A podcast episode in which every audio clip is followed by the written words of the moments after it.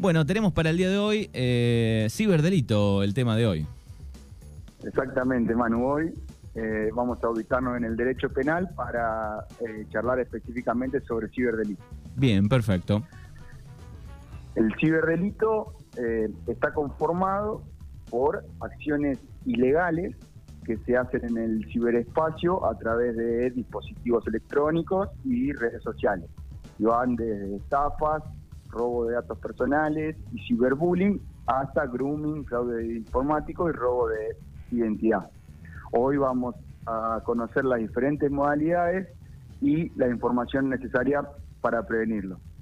Como todos ya sabemos, eh, la pandemia del año 2020 hizo que explotaran este tipo de, de mm, estrategias fraudulentas.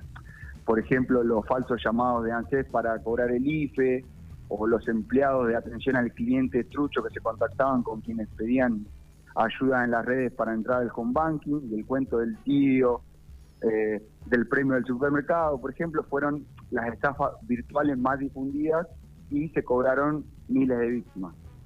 Esta onda expansiva no para y hoy en día ya hay en el país un caso de ciberfraude cada 10 minutos.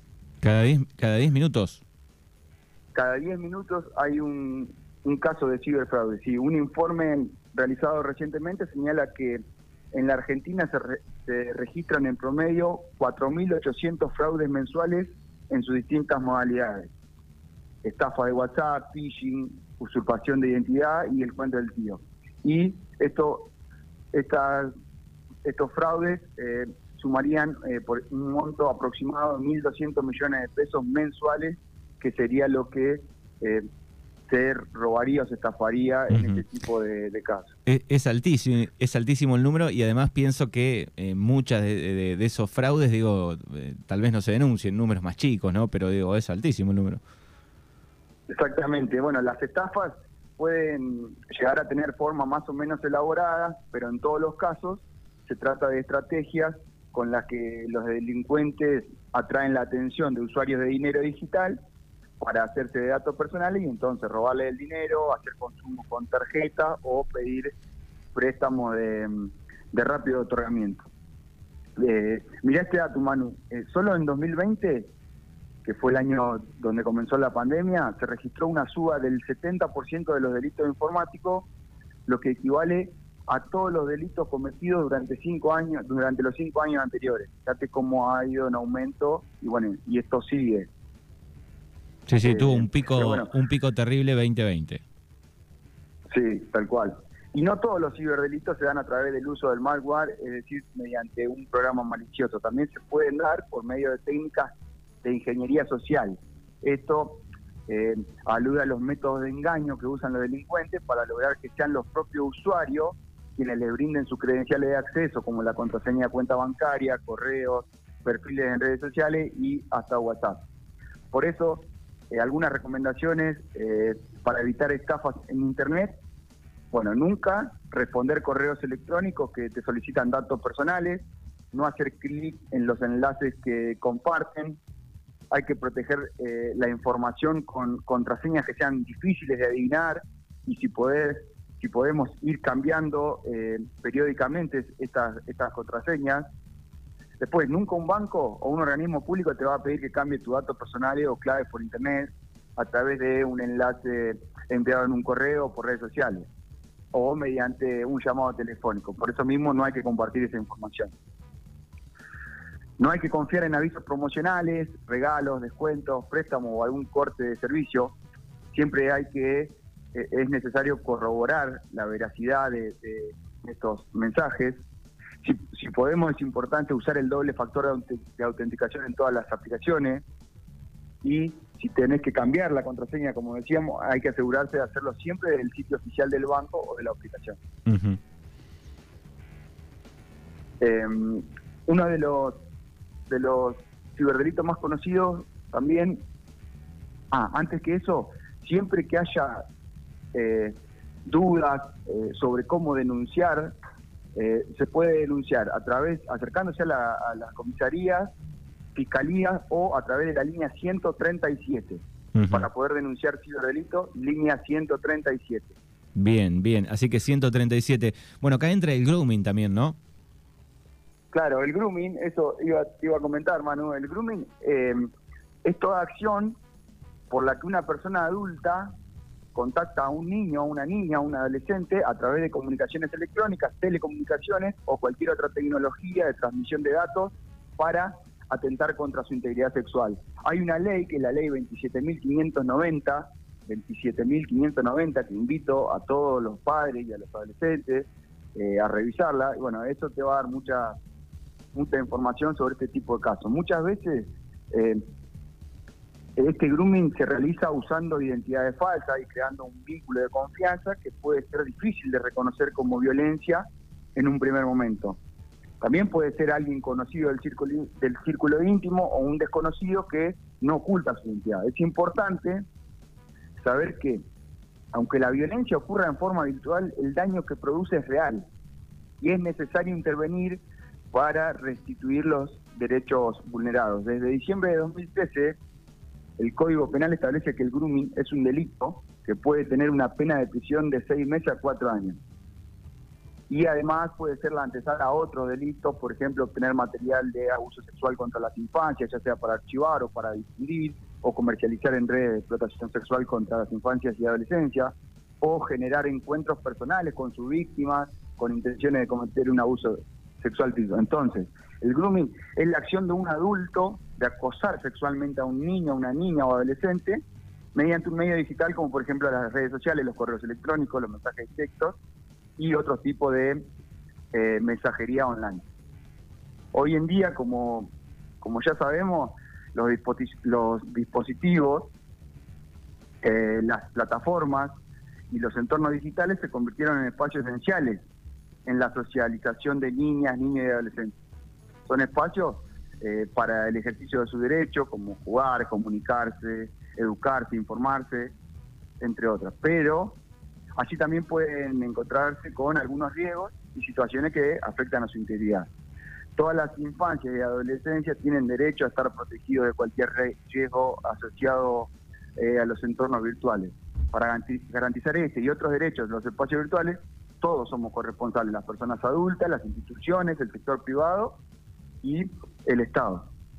Y a su vez, para que niñas, niños y adolescentes ejerzan plenamente todo su derecho en los entornos virtuales, es necesario fortalecer las habilidades digitales que les permitan comprender eh, los usos, informarse, participar, así como reconocer riesgos y formas de pedir ayuda.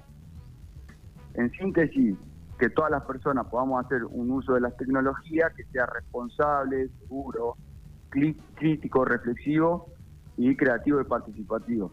¿Por qué? Porque todos los chicos y las chicas tienen derecho a utilizar y disfrutar de Internet, eh, también tienen derecho a que las personas adultas les cuiden en Internet, recibir información para saber cómo actuar frente a los abusos. También tienen derecho a que se preserve obviamente su intimidad y se respete su, su privacidad.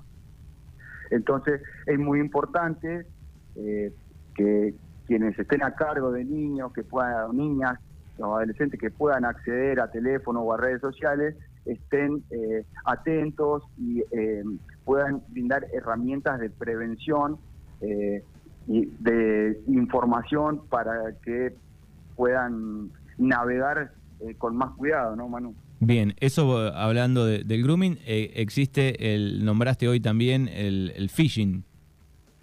Exacto, claro, el phishing es, por ejemplo, un correo electrónico que aparenta ser legítimo, que se utiliza para que la persona destinataria abra un enlace, complete formularios con información personal, o directamente descarga archivos que contienen eh, programas maliciosos. Entonces, en caso de recibir, se recomienda eliminar inmediatamente estos, estos mensajes para no ser una víctima más. Bien, terminan todas en ing, ¿no? Y, por ahí son nuevas palabras que, recién de a poco nos vamos este, acostumbrando. Está el smishing también. Exacto, sí, el smishing es similar al phishing, pero lo que se usa no, ya no es un correo electrónico, sino que es eh, mediante mensaje de texto, cualquier aplicación de mensajería que tiene como objetivo obtener, información privada. Eh, en el último tiempo lo que se viene utilizando eh, para acceder a la información de ciertos usuarios es la, la llamada de WhatsApp. La llamada de WhatsApp, la videollamada de WhatsApp son, son, son maniobras que se utilizan para, para eh, obtener información y así hackear, ponerle alguna cuenta y con eso eh, mandar mensajes a algún conocido y bueno, así intentar eh, realizar algún tipo de ciberdelito, obvio. Bien, y le sumamos una más que es el spoofing. Tal cual, sí, el spoofing es el uso de técnicas de suplantación de identidad. Hay distintos tipos de spoofing, pero entre ellos el envío de correo electrónico, páginas fraudulentas, falsificación de dispositivos o de direcciones IP. Independientemente del tipo, este tipo de ataques son, son maliciosos, es decir, quienes realizan este tipo de fraude buscan hacerse pasar por otras personas, organizaciones o empresas para acceder a datos personales y así generar algún tipo de perjuicio. Por eso lo más importante es eh, que, o, lo, más importante que tenemos quienes somos víctimas o quienes intentaron cometer un delito es denunciar este tipo de, conductas, acercándose a la como te decía, acercándose a la comisaría eh, en Darreira. Eh, si hay, si estás en una ciudad, podés directamente ir a fiscalía o mediante la línea 137. Eh, la División de, Delitos Cibernéticos contra la Niñez y la Adolescencia de, la Policía Federal Argentina trabaja constantemente en atender y prevenir ese tipo de delitos que atenta contra la integridad y los derechos de niñas y niños. Por eso eh, es importante denunciarlo cuanto antes eh, y así, bueno, por ahí no digo que denunciándolo eh, te van a devolver el dinero, pero bueno, vas a ayudar a que no sigan cometiendo este tipo de ciberdelitos, claro. Bueno, así que algunos puntos importantes para tener en cuenta como para ir eh, eh, juntando esos conceptos, digo, ¿cuáles son esas principales herramientas eh, de, especialistas en ciberdelitos? primero que nada, primero que nada, estar informado acerca de cómo funcionan las campañas de phishing para evitar, para evitar ser víctimas de estafas y suplantación de identidad. No descargar adjuntos que llegan por correo o mensajes con supuesto beneficio, tampoco ofrecer datos confidenciales por teléfono a quienes no se conoce y se dude de su identidad y evitar hacer clics eh, que llegan por diferentes servicios de comunicación no familiarizados porque es posible que sean páginas falsas donde se solicitan credenciales de acceso que luego serán utilizadas para, para ingresar a otras cuentas del usuario. Así también es importante contar con contraseñas seguras que no estén asociadas a números y nombres comunes, comunes y no utilizar eh, las mismas en todas las cuentas. Para, para esto puede ser, puede ser útil contar con algún gestor de clave eh, o bueno, cualquier otra estrategia que sirva para no tener la misma contraseña en todo en todas las las páginas o en todos los accesos. Te iba a preguntar, digo, ¿cómo se puede diferenciar un perfil verdadero de, uno falso en redes sociales? ¿Hay alguna manera? Y eh, no hay una manera mm, específica, pero los perfiles legítimos tienen una tilde azul de autenticidad. Esa para lo que es, digamos, em, empresas, digamos, ¿no? Claro. O también los perfiles falsos generalmente solo tienen publicaciones muy recientes y poca cantidad de seguidores. Entonces, bueno, em, si prestamos atención en donde vamos navegando, es probable que eh, podamos eh, identificar algún perfil falso. Sobre todo mirando los mensajes que redactan, puede haber em, puede haber algún error eh, en el URL o en, más, sobre todo ahí lo que hay que hacer, bueno, eh, reportar la cuenta como spam directamente en la, aplicación en la que estás navegando y, bueno, y así evitar que, esto siga avanzando. Bien, excelente. Bueno, aclarando algunas dudas sobre los ciberdelitos, cualquier información que quieran recabar pueden comunicarse con Juan. ¿A qué teléfono y en dónde? el número de teléfono es 291-4603 566, me pueden me pueden llamar o, escribir un WhatsApp y si no se pueden acercar directamente cuando anden por Bahía Blanca en el estudio que se encuentra en la calle Luigi 87. Estamos de lunes a viernes de, de 8 a 15 nos pueden encontrar tranquilamente. Bueno, excelente, como siempre. Juan Cruz Sticker, abogado aquí en Mañanas Urbanas. Gracias y en 15 días nos volvemos a encontrar. Dale, Manu, gracias a vos por el espacio. Un abrazo. ¿Sabías que en la MUNI tenemos un asistente virtual? Agenda el número 291-534-4099 o escanea el QR y chatea con Tera. Impulsamos la innovación tecnológica que la ciudad necesita. Municipio de Bahía Blanca.